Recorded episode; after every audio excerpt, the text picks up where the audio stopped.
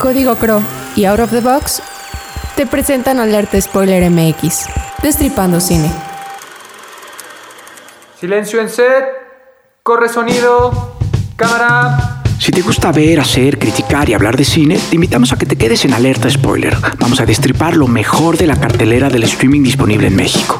Cada 15 días, los spoilers Patricio, Gladys, Andrea y Juanjo te damos la bienvenida. Alerta, spoiler, a continuación.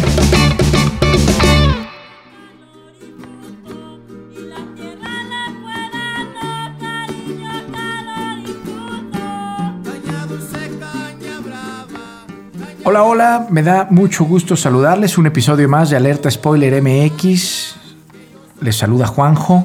Pato, ¿cómo estás? Deliciosamente, me encanta hablar de cine y hoy vamos a tocar una película, dos películas que, que me parecieron, una por el tema que trata muy interesante y me gusta la forma en la que llevan y en su momento me parece que fue un parteaguas y la otra porque simplemente es una delicia visual y una frescura ver que el lenguaje cinematográfico sigue renovándose. Oye, Pato, ¿cómo se está deliciosamente? O sea, ¿cómo, cómo es ese...? Se está... Se está, se está. A la se está, cabra de- se está que, de y además está, estar así en pandemia, creo que, creo que eres grande. Gladys, ¿cómo estás? Muy bien, también deliciosamente. Ah, me, me encanta. Muy bien, muy bien, Juanjo. Me da mucho gusto, todos bien deliciosos. Andrea, ¿cómo estás? Pues bueno, no sé si deliciosa. este, pues feliz de estar con ustedes. Para mí siempre este es un respiro, sentarme a hablar con ustedes de cine, es un respiro de la semana, de las labores del trabajo y demás, es padrísimo. Muy bien. Bueno, sin más preámbulos, habiéndonos saludado, vamos a escuchar el tráiler de Solo el fin del mundo de Dolan. Existe une variété de motivations qui vous appartiennent, qui ne regardent personne d'autre que vous, qui vous poussent à partir dans la vie. 12 años de ausencia es el tiempo que Louis lleva alejado de su familia. escritor de ficciones en alguna otra parte lejos. Como en un pesado sueño, Javier Dolan nos deleita con una caravana de sentimientos desbordados que surgen de la convivencia familiar. Emprender camino para encontrarse a su madre con quien ocasionalmente habla, con su hermana menor a quien apenas conoce y con su hermano mayor. Un viaje para anunciar su muerte. Qu'est-ce qui se passera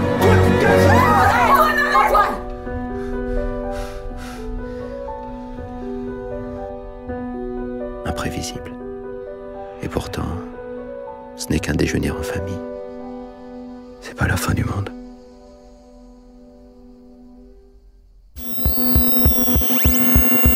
Alerta Spoiler MX también amamos la música. Out of the Box es el canal de radio en YouTube dedicado a la creación de sesiones en vivo para músicos emergentes, con propuestas exquisitas y rebeldes. Si a ti también te gusta encontrarte con nuevas propuestas musicales de todos lados, sigue el canal de Out of the Box en YouTube y Facebook. Entérate de las nuevas sesiones a través de Instagram y Twitter en arroba Out of the Box Chrome. Out of the Box. Escucha local. Piensa out of the box. Continuamos. Estamos de regreso. Una película canadiense de las, de las pocas que hemos podido ver aquí en Alerta Spoiler MX.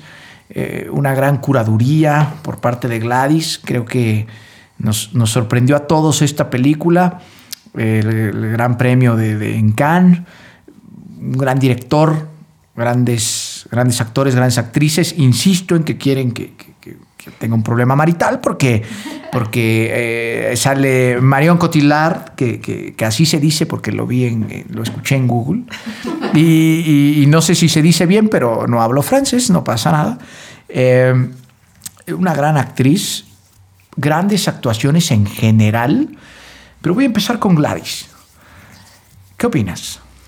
Pues mira, Juanjo, voy a empezar diciendo que en todas las artes, en todas las prácticas hay genios y Javier Dolan es un genio de la cinematografía. Para sus 20 años, con su ópera prima, haber ganado tantos premios en Cannes es porque tienes algo de talento. A sus 20 años. Ahorita a sus 31 sigue regalándonos cosas magistrales, ¿no? Esta en particular yo no la había visto, pero cuando la vi, lo, pocas veces me quedo con el, un nudo en la garganta tan grande como me lo dejó esta película. Un lenguaje cinematográfico hermoso, conversaciones larguísimas.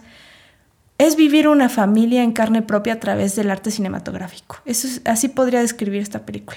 Javier Dolan, eh, ¿consideras que es nuestro Carlos Reigadas? Javier Dolan en Canadá, nuestro Carlos Reigadas en México, quizá. Hoy no sé si haya un Javier Dolan en México todavía, porque es que es, es un niño prodigio. Eso es un niño prodigio, pero tenemos niños prodigios del cine en nuestro país también, ¿no? Ya, ya lo iremos analizando más adelante. Andrea, Pues me pareció una película bastante interesante. Después de algunos meses regresamos a la neurosis de los vínculos familiares. Lo hablamos en su momento con El legado del diablo, que, que hablaba, que me parecía muy interesante cómo manejaban estos vínculos familiares en el cine. Y yo siempre los valoro, ¿no? Cuando retratan a una, peli- a una familia como realmente son las familias, me parece increíble porque todos nos podemos poner en la piel de sus protagonistas, ¿no? Y eh, pues no sé, conforme fue avanzando la película y íbamos viendo cómo este protagonista iba viviendo su duelo de manera anticipada, por así decirlo, no sé, ese desarrollo me pareció increíble, me pareció una película bastante interesante. Efectivamente el protagonista, Luis, Luis vive, vive un duelo, un duelo importante del que pocos están enterados. Ya, ya- lo, iremos, lo iremos platicando. Pato, A mí me encantó también. Creo que por aquí va a salir un Rosalío Solano. Eh, ya adelantaste las estrellas. ¿De qué se trata contigo? No, porque vale la pena simplemente. Sí, ¿verdad? Es que me encanta. Gladys me dice que no me puede esperar. Navidad es un conflicto porque yo no me puedo esperar a dar los regalos al día de Navidad, ¿no? Yo, yo Los das en noviembre. Yo los doy antes. Yo cuando los compro. El día que lo compra. Y yo, gordo. Ay, Bueno, han de, han de saber aquí que creo que está claro a través de los episodios que Pato y Gladys son esposos. Y, y entonces por eso pasan Navidades, se entregan regalos y, y- y- y comparten todas las películas. la gente de decir como que hay algo, ¿no? Entre Gladys y Pato. se No, y de repente, y de repente yo siento cierta complicidad que tú y yo, Andrea, no gozamos, ¿no? Entonces de repente las opiniones que traen ya son opiniones prefabricadas. Entonces es un poco injusto. Pero, pero, pero bueno, ¿qué piensan de Luis? ¿Qué, qué, qué les parece esta secuencia de apertura en el avión? Bueno, Eh, ¿qué, qué, qué piensas, Pato? Más que de Luis, y antes de arruinar mi comentario con mi mismo comentario, este, me, me encanta que siendo este artista joven que hace cine prodigio, como, como bien dice Gladys, me parece y coincido con eso, este, que recurra, se hizo en el 2016 la película, ¿no? Y que Así es. recurra todavía al medio del cine para hacer cine, ¿no? En el 2016 ya, ya, ya, o sea, para ese entonces ya existía la tecnología de la cámara digital que te permitía grabar en digital, ¿no? Woody Allen ya la usa, muchas producciones ya utilizan cámara digital. Y Javier Dolan dijo, no, yo lo voy a hacer todavía con el medio de la cinta, ¿no? De, de- hacer una película con el filme, ¿no? Con el cine, con stock. Y me parece bellísimo que además la puesta en cámara este, es súper sencilla, pero súper efectiva, ¿no? El lenguaje es- te, te está narrando poesía sencillamente con la cámara, ¿no? A mí me parece bellísimo esas puestas en cámara que además se sostienen perfectamente con, con- con las intenciones de los actores. El cuadro no necesita ver más que las miradas y las intenciones con lo que todos se pueden identificar que es la familia, ¿no? Y, y- y- ese cuadro te retrata a ti, ¿no? Es como realmente, como diría Tarkovsky, estar viéndote en el espejo en el que te cuadre, ¿no? De los personajes y elementos de esta familia que se relacionan entre ellos de una manera real, ¿no? No, no, no ficticia, no, no entre, ay, sí te quiero, mijito, y, o sea, sí te quiero y te amo, pero fuck you, ¿no? Me quedo con, con- Es una película de miradas. Yo describiría así esta película. Gladys. Completamente. Esto que dice Pato y lo que dices tú de que es una película de miradas es porque el personaje principal, ¿cuántas frases tiene en la película? Poquititas, casi no dice nada y él es el que lleva toda la película, ¿no? Quisiera hacer una mención aquí de- del uso del tráiler. En esta película en particular, el uso del tráiler, eh, desde mi perspectiva, es la introducción de la película. Eh, si ustedes lo ven, ya saben de qué va- de por qué Luis va a visitar a la familia desde el inicio, desde el tráiler te da esa información. Y el viaje de despedirse de su familia es lo que hace a la película invaluable, ¿no? Él nada más va a verlos antes de irse para no volver a morir. Y partir. Y, y parte cinematográficamente ante nosotros, ¿no? Lo que pasa es que no, no se persigue el secreto de qué va a decir, ¿no? Es decir, más bien es el secreto de lo que es la familia. Que de repente encontré una complicidad entre Catherine y Louis, que Catherine es Marion, ¿no? Curiosamente. Una complicidad importante, Andrea. Sí, eh, coincido con esa complicidad. Al principio yo, yo decía, pues cómo, ¿no? O sea, ya hay un, va a haber un ligue entre estos, no, no entiendo qué está pasando, ¿no? Me pasó también. Parecía, pero realmente creo que como ella está ajena a, a estos vínculos, de alguna manera, pues logra tener la sensibilidad de ver lo que Luis realmente quiere transmitirle a su familia, ¿no? Porque realmente, conforme va avanzando la película, entendemos que ella sabe lo que le está pasando a Luis, ¿no? Por eso al final él, él incluso le señala con el dedo que, pues, que no vaya a decir nada, ¿no? Y, y ella entiende. Y es, creo que la complicidad tiene que ver precisamente porque estaba ajena y es una lección para todos, ¿no? Podemos escuchar lo que nos quiere decir estas personas que forman parte de nuestra familia si fuéramos un poquito más ajenas a este vínculo. Bueno, ajenos. ¿no? ¿A ustedes qué les pareció? ¿Que sí es, o sea, sí estamos viendo la secuencia de lo que vivió o estamos viendo los últimos minutos de vida de Luis? De lo que vivió. No, yo, yo pienso que estamos viendo sus últimos. Bueno, su última. El último momento familiar para él. Yo le, yo le decía a Andrea que a mí me parece que toda la película me mantuvo como en un limbo, ¿no? Entonces, desde que va en el avión, él. Me parece que cinematográficamente en este universo en el que estamos, ya estamos en el limbo, ya estamos en el duelo. Quizá él ya está en el camino al más allá, ¿no? O, o no, no, No, lo sé. porque, porque hay metáfora al final. Sí, pero sí, el, el- el- el el- el pájaro. No, entonces no. Que ese pájaro también, a mí me quedó la duda. Me encanta que, que vuele, er- vuele- Bueno, esto ya está al final. Estábamos hablando del principio de la película y ahora estamos en el final, ¿no? Que el No, pájaro. tú hablabas del global, ¿no? Yo, yo hablaba de la percepción global, a mí sí me parece, porque tiene todos estos momentos de introspectiva cuando va a la casa. Me parece que lo que, lo que él tenía que. Bueno, la, la- el libro tibetano de los muertos dice que al final de tu vida, en tus últimos segundos de vida, tú tienes que enfrentar de lo que te arrepientes. Y yo creo que él, al estar tan alejado de su familia, revive esos, ese último encuentro con ellos y al mismo tiempo dentro de esta casa tiene sus recuerdos de, muy bonitos de su infancia, de el encuentro con este chico que me imagino que es cuando pierde su virginidad, encuentro con sus papás cuando iban los domingos. Por eso a mí me pareció que estábamos viviendo sí esta especie de limbo en donde cuando tú estás muriendo tienes que enfrentar a lo que te arrepientes, pero también vives todos esos momentos de revives toda tu vida en, en segundos. Por eso me parecía que estábamos entre si sí es una película de ficción o es una película dramática nada más. Ahí incluso hasta la, la iluminación cambia, ¿no? Cuando el hermano lo empieza a jalar hasta atrás, es, es completamente teatral esa No, iluminación. no, y, el sudor, el sudor en ellos y todo es. Pero así es Montreal. absolutamente- Fíjate, Montreal es como este lugar en donde puede, en donde hay temperaturas de 40, menos 40. No, no, pero no está presente todo el tiempo. Es en secuencias muy particulares. Sí, sí, sí, sí. Pero todo el tiempo hace calor. En, vaya, en ese momento en el que Sí, están, sí. todo el tiempo tienen calor. ¿no? Incluso están hablando de que estaban en, en esta temporada, ¿no? O sea, hablaban de la Calígula, ¿no? O sea, sí. Pero, pero, yo, la- yo ese pienso que influye que mucho ponen- este, este sudor con el color en, en el momento en el que lo exponen y todo, sobre todo en el protagonista. Que si están, si está en un momento, también acuérdate que hay de repente Gladys con, con una, con una enfermedad diagnosticada, vamos a llamarle así, ¿no? que te da el tiempo a la despedida. También muchas personas buscan cerrar bien ciclos.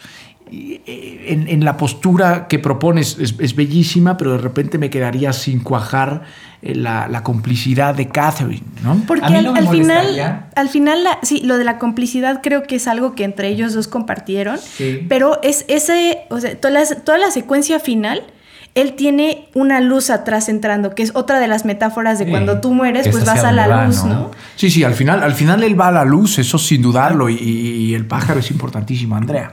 Pues a mí eh, me parece interesante, independientemente de que sea o no sea la interpretación que le dan la correcta, que realmente no hay interpretaciones correctas, eh, pues al final lo que él quería era redimirse, ¿no? O sea, de, de la relación que tuvo con su familia y cuando llega, y él, él nada más buscaba redimirse. Perdónenme por no por estar ausente tantos años y me voy a morir, se acabó, ¿no? Cada y se enfrenta a todo lo que le están diciendo ellos. Lo ven como figura paterna.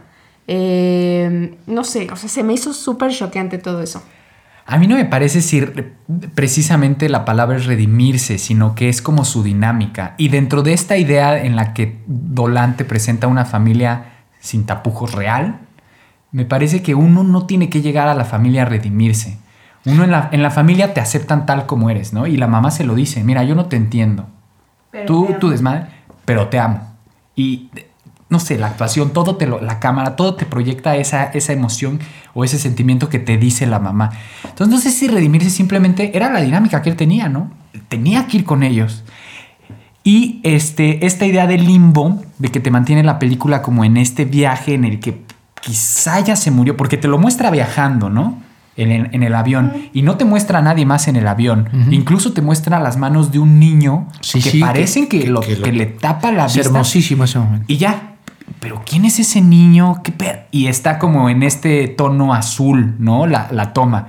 Va en el viaje y al calma. con mucha calma, exacto. Y al fin pasa por todo esto, el- un, un poco, ya veo lo que dice Gladys, el libro tibetano de los muertos, y llega a esta escena en donde va a la luz, ¿no? Pero te quedas un momento entre, en, en- en el que estás a punto de entrar a la luz, En esos últimos segundos. en esos últimos segundos y revive todo eso, y luego nada más una última mirada hacia afuera en donde la mamá está fumando un cigarro.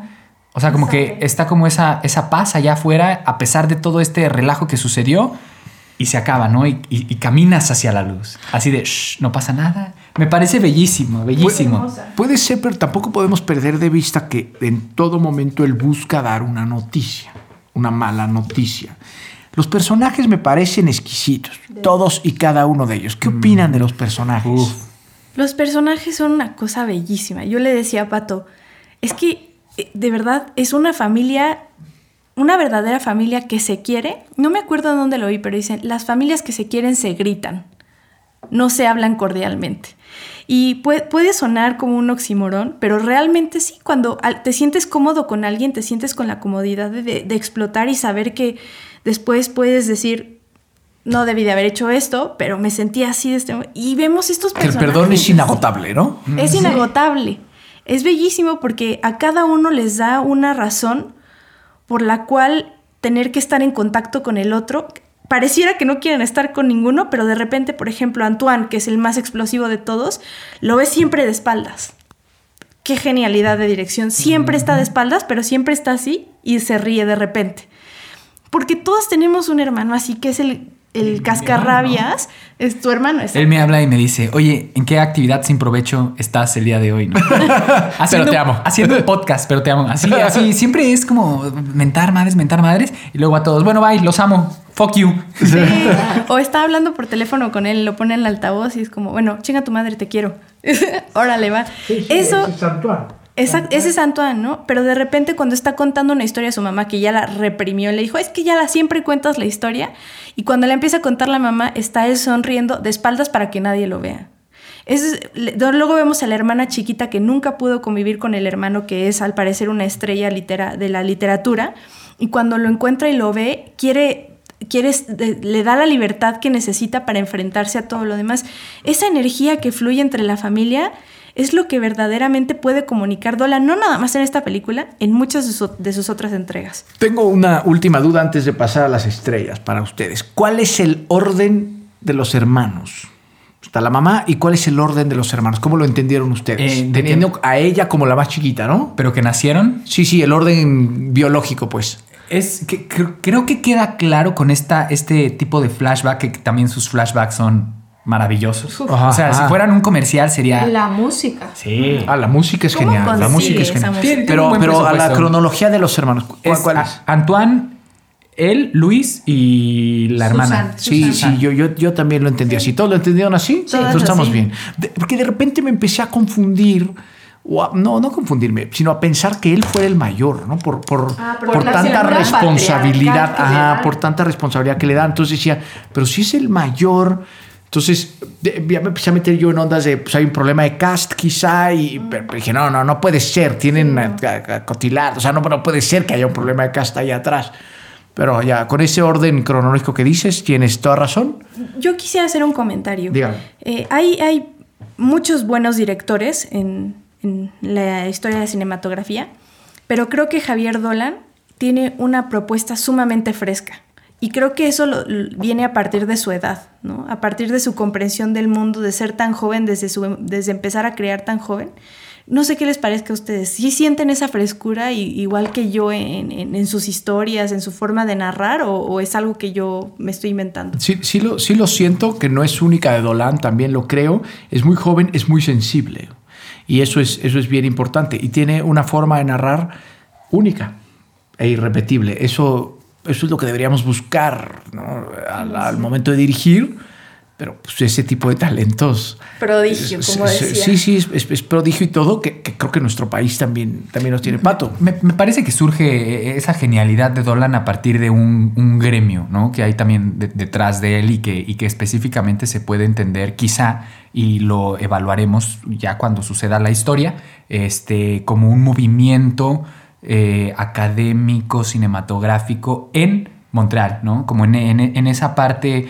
En Quebec. Ajá, en Quebec, como en, en esa provincia, ¿no? Habría Ah, que Porque hay otro tipo de cine. Habría que explorar y esperar. Me parece que sí es un genio. Sí siento esa frescura. Eh, y, y me gusta, es, es lo que decía. O sea, al, principio al principio me encanta la idea de que el lenguaje se siga explorando, ¿no? Y siga cambiando. No es el cine que veíamos hace 50 años, evidentemente. Ni siquiera es el cine que veíamos hace 2, 3 años, ¿no? Exacto. Muy bien. Estrellas, que se nos está yendo el tiempo. Gladys. 5 de 5. Es- Dolan no, es, es- es un, es un es Rosalío. un, ro- un Rosalío Le Solano. da, le da un Rosalío Solano. Muy bien. Andrea.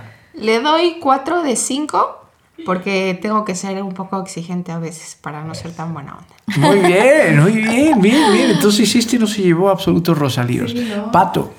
Yo sí, yo sí le doy un Rosalío. es que no me vean así, chicos. Yo sí. Pero sí le doy un Rosalío. No, la verdad me, me parece muy, muy atinada y muy pensada esa, toda esa puesta en cámara, ¿no? Cada encuadre, el- la, la música, los personajes. Es muy difícil, ¿no? Mantener un, un close-up de más de en 2016, cuando ya tenemos como toda esta conectividad y toda esta facilidad de información, ahora estamos aún más conectados, pero mantener un close-up de dos, tres minutos, ¿no? Y en una el- sola locación. Y en una sola locación, con una historia, me parece ah, súper... atin- O sea, no, es un gran esfuerzo, ¿no? Muy bien, ahí está el Rosalío Solano de Pato. Yo también doy un, un- un Rosalío Solano, no es para menos, pero no se llevó todos, gracias a la calificación de Andrea, lo cual parece genial. Sin más, ¿les parece que escuchemos el- la cápsula de la jaula de oro? Vayamos.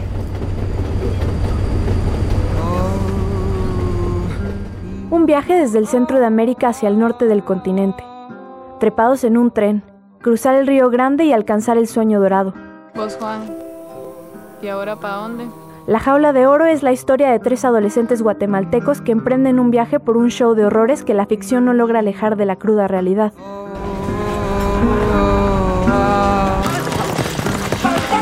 Cada uno de ustedes me va a dar el número de una persona de Estados Unidos. Si cooperan, salen vivos. Al entrar a la jaula de oro, la reflexión nos golpea de frente. Aunque las barreras delimiten los espacios geográficos, las fronteras existen primero en nuestras cabezas. Todo va a salir bien y vamos a llegar hasta donde queremos.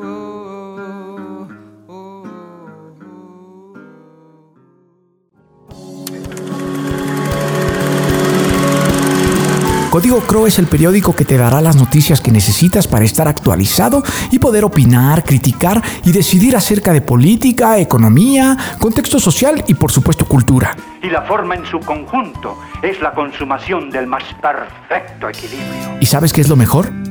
Es gratuito. Lea las mejores plumas de Querétaro en códigocro.mx y síguenos en Facebook e Instagram como arroba código y claro, en Twitter como arroba código MX. Además, cada viernes encontrarás la columna oficial de Alerta Spoiler MX, donde no buscamos spoilearte, pero sí enamorarte del cine. Destripando cine.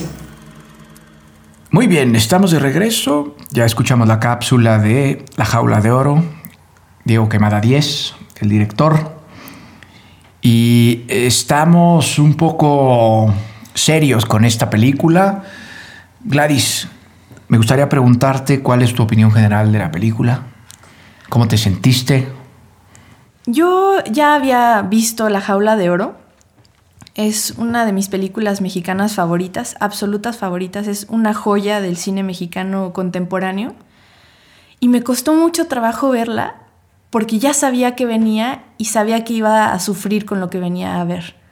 Sin embargo, eh, el mensaje que te deja la película es, un mensaje que tenemos que ver todos porque siento que, que, más hoy en día, que estamos tan divididos por cuestiones sociopolíticas, necesitamos ver para generar empatía. Nos hace falta mucha empatía hoy en día y esta es una de esas películas que nos puede ayudar a entender los mundos de otras personas y las razones por las que hacen ciertas cosas. Pato, yo he platicado algunas veces contigo y tú estás en contra de las fronteras. Eh, al final yo creo que todos podemos estar en contra de las fronteras, pero tu visión al respecto me parece interesante. ¿Qué piensas de esta película y del tema de las fronteras? me parece que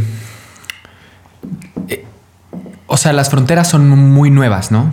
La idea de las de estos de este estado y nación es muy reciente, ¿no? Como en la historia del, ser humano.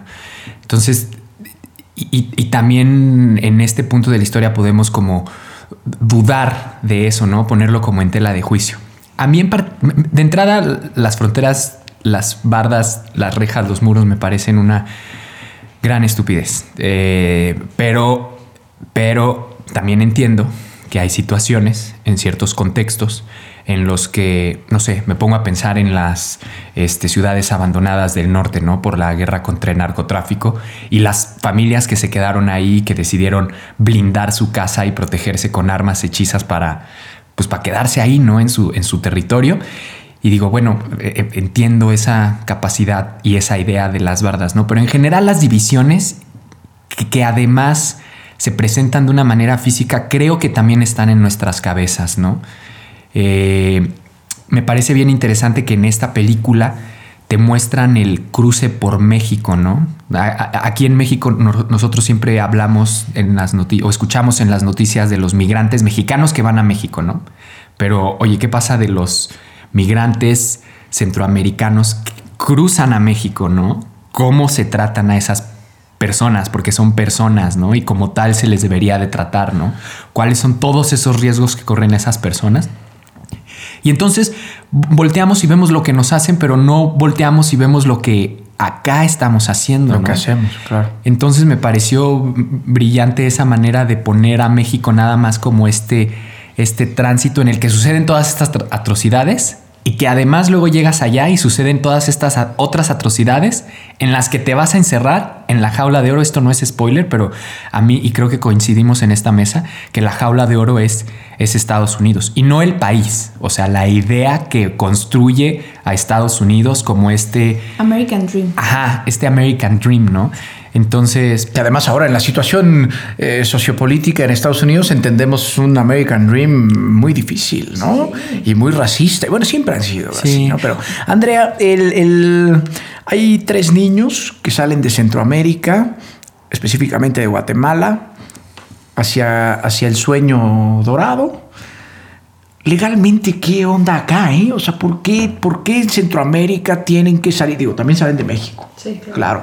Pero ¿por qué de Centroamérica sabemos que, ya lo dice, lo expone Juan Pablo Villalobos en, un libro y demás, pero salen muchos niños porque está peor la cosa allá adentro? Y, van a peor o no sabemos. ¿Qué, ¿Qué piensas de esto? Justamente eso yo pensaba en una escena que está pasando el tren a una velocidad muy rápida, termina de pasar y de fondo vemos un muro con eh, carteles de desaparecidos, de inmigrantes desaparecidos, ¿no? Y digo, bueno, si para ellos no, no es suficiente el decir, pues es un riesgo que yo me vaya, probablemente no regrese, pues, o sea, ¿qué, qué tan miserable tiene que ser la situación en estos países para que busquen llegar a esta falacia que es Estados Unidos, ¿no? Esa jaula de oro que te atrapa en una sociedad racista, xenófoba, eh, es increíble. Y, y, yo lo que opino respecto de las leyes migratorias es que no es posible que no evolucionen. Son leyes que se quedaron en la época de la colonia. Tenemos que dejar de ver la migración como un problema. Es un fenómeno universal completamente natural. Así Normal. se crearon todas las civilizaciones y si lo dejáramos de ver como un problema, probablemente lo podría traernos más beneficios. Claro, muchos más beneficios.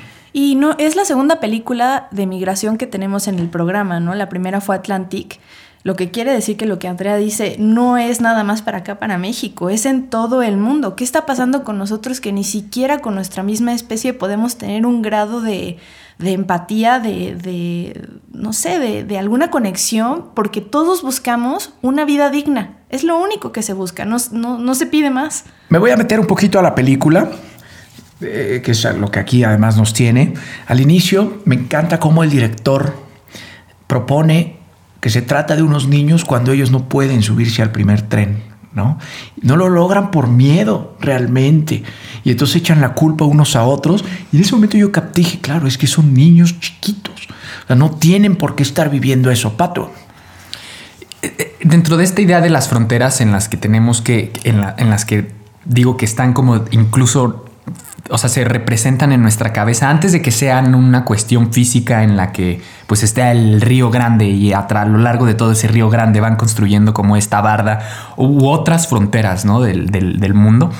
Este, me parece que la relación que tienen estos dos personajes principales, eh, Chuck, eh, que es un indio eh, de Guatemala, Sitzul, ¿cómo se llama? Ahorita les digo la, cómo se llama el, grupo al que pertenece. Y Juan, eh, pues también desde ahí vemos como una cuestión en donde las fronteras, aunque pertenecen al mismo país y que están persiguiendo el mismo sueño, dentro de ellos, siendo la misma persona del mismo país, entre ellos había como una, y se llamaba indio, ¿no? Y le decía, ah, tú qué indio, ¿no? Y, lo trataba como una manera, y había un pique entre ellos dos, ¿no? Eso es bien interesante, hasta ahí adentro hay, hay, ah, racismo, ¿no? Hasta en ellos mismos que están siguiendo el mismo sueño, hay, existe, existe este racismo, ¿no? Entonces me parece, y, y que es algo que al final, después de toda esta tragedia y después de toda esta pérdida, el personaje Juan entiende, ¿no? Y dice, bueno, creo que juntos logré llegar acá. O...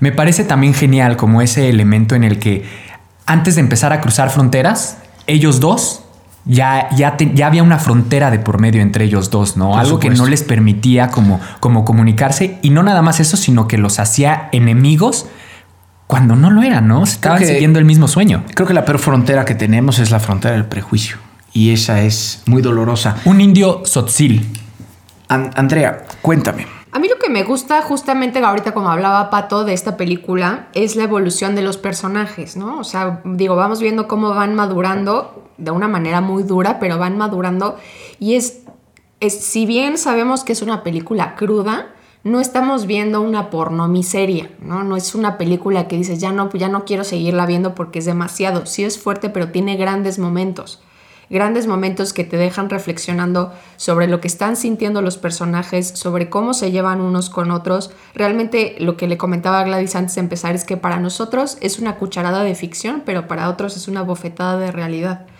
Y la manera en la que la retrata creo que fue una manera súper elegante y súper responsable de hacerlo. Entonces se lo aplaudo totalmente al director. Lo que tenemos que dejar de hacer es discutir las películas antes, porque entonces eh, la audiencia se va a quedar un poco corta. Pero no, está muy bien. Gladys.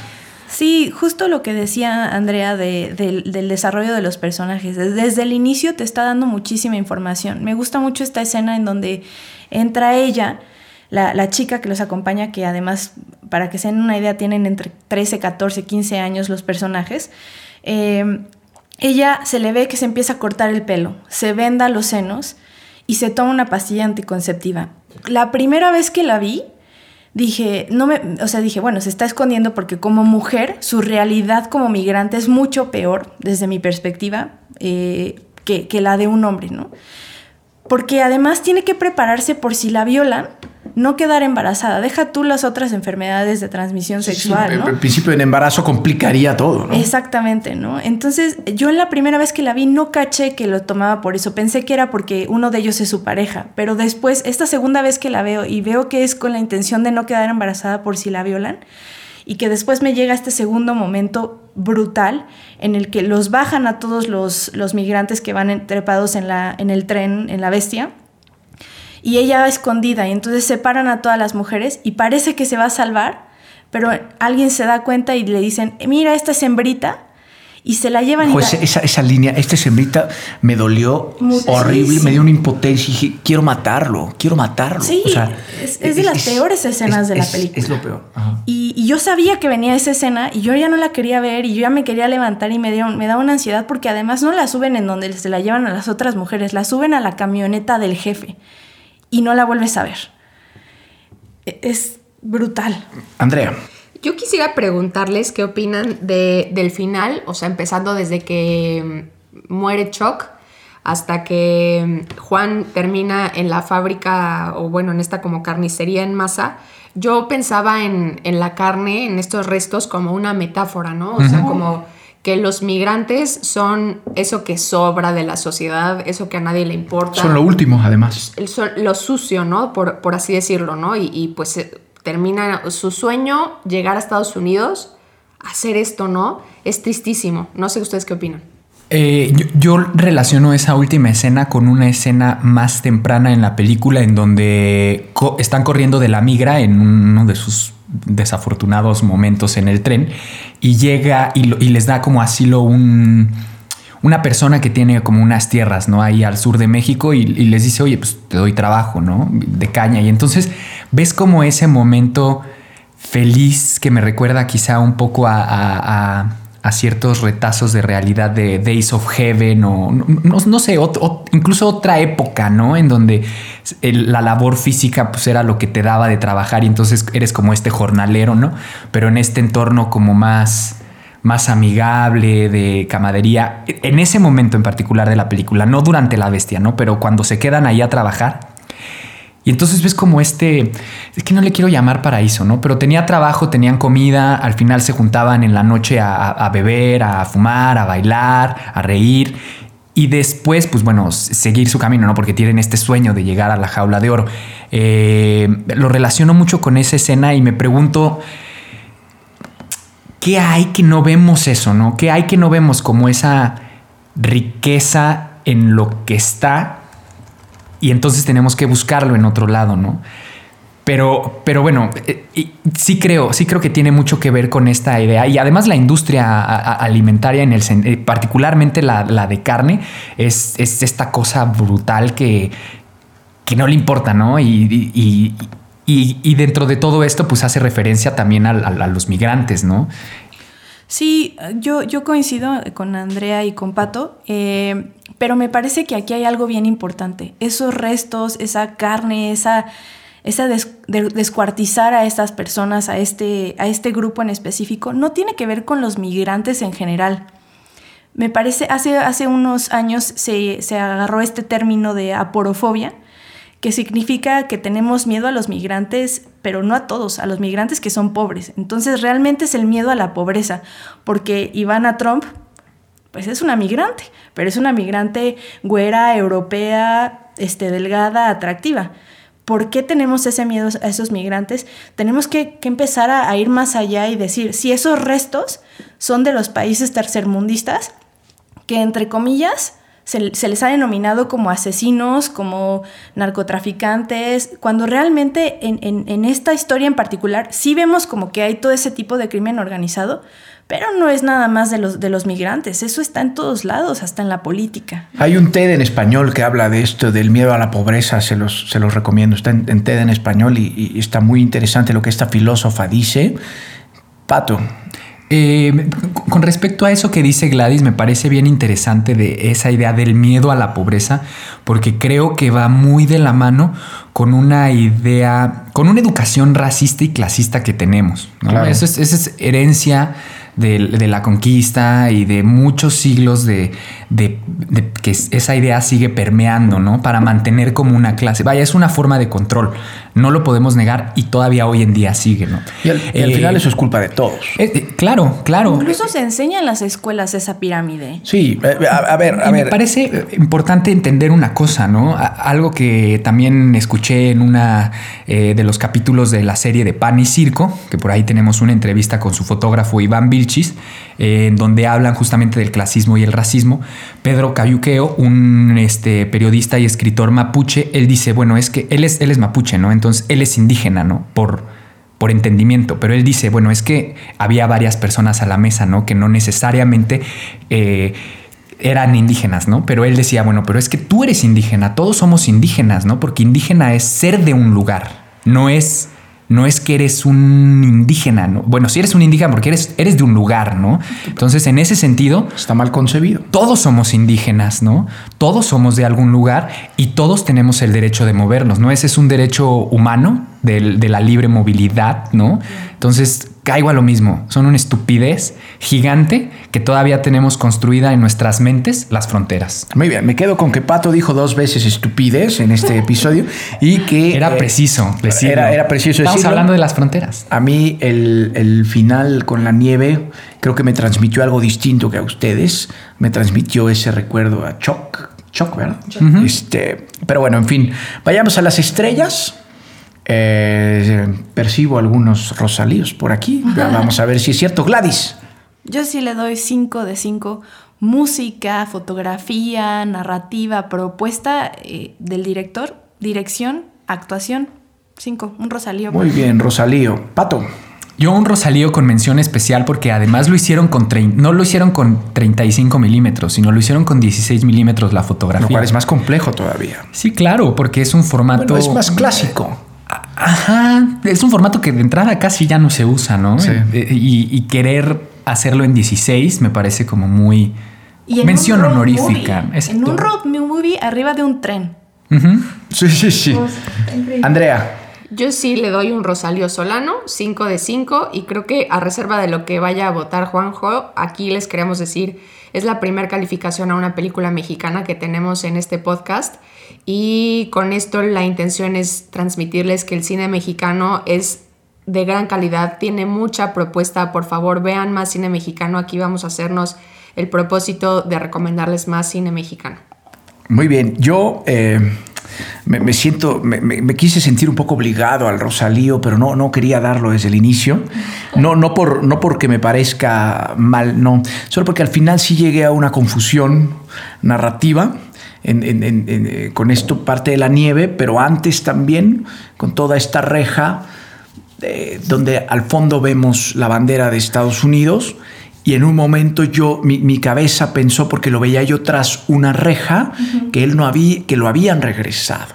¿sí? Entonces yo entré en esa confusión, claro que después lo vi en la fábrica y todo, y luego en la nieve, entendí que no, pero ahí creo que ya ese Rosalío no, no, no llegó, que además entramos en confusión con el final en la nieve, decir si le recordaba a Choc o a todo su viaje o a qué. A mí me recordó a Choc, pero a usted se le recordó algo distinto. Entonces, no puedo darle un Rosalío, le voy a dar 4.5 de 5 por ese detalle. Pero bueno, ahí está. Eh, fue una gran y altísima calificación. Sí, merece la pena. Merece la pena. De- dense la oportunidad de ver esto, porque de verdad es de esas películas que, aparte, son de nuestro contexto. No es, no es una historia ajena a nosotros. Hay que, darse vale la, hay que darse la oportunidad y para cerrar nos vamos con las siguientes películas que, que vamos, a, que vamos a ver. Eh, Tesis, primero, de 1996, dirigida por Alejandro Amenábar, eh, este director español.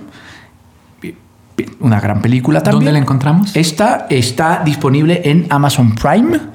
Eh, ahí pues también merece la pena ver, a- ver el cine de este director. Y la otra está disponible en Netflix, está muy sonada, es del 2020 y se llama Mank, que tiene que ver, no les adelanto solo de forma breve, con Orson Welles. De alguna manera tendrán ahí una parte de historia, bueno, una gran parte de historia con Orson Welles y el ciudadano Kane. Entonces ahí está Tesis, disponible en Amazon Prime, y Mank, disponible en Netflix. Véanlas para destriparlas con nosotros. ¿Dónde nos siguen, Andrea, y dónde nos encuentran? Pues estamos en todas las redes sociales sabidas y por haber, creo, no vaya a cometer yo un error, pero eh, me parece que las, bueno, las que seguro sí son Facebook, Instagram, Twitter y Letterboxd como Alerta Spoiler MX. Arroba Alerta Spoiler MX. Y todos los viernes una nueva columna en Código Crow Oh. sobre una película que reseñamos cada uno de los spoilers. que no tiene que ver con las que spoileamos, ¿no? La película es absolutamente libre y soberana. Puede estar o no en streaming. Puede estar o no en streaming, es así, es... Intentamos que sí, pues, si no en el cine o algo, pero sí son películas que pueden conseguir. No, no les, no les mandaremos imposibles. Nos escuchamos dentro de 15 días, no dejen de ver cine, no dejen de cuidarse y pues hasta la próxima. Nos vemos. Bye amigos. Tonqui. Corte y queda. Esto fue Alerta Spoiler, creado y conducido por Gladys, Pato, Andrea y Juanjo para Out of the Box. Búscanos en YouTube como Out of the Box Radio o en Instagram, Facebook y Twitter como arroba Alerta Spoiler MX. Escúchanos en Himalaya, Spotify o donde sea que escuches tus podcasts. Alerta Spoiler terminada.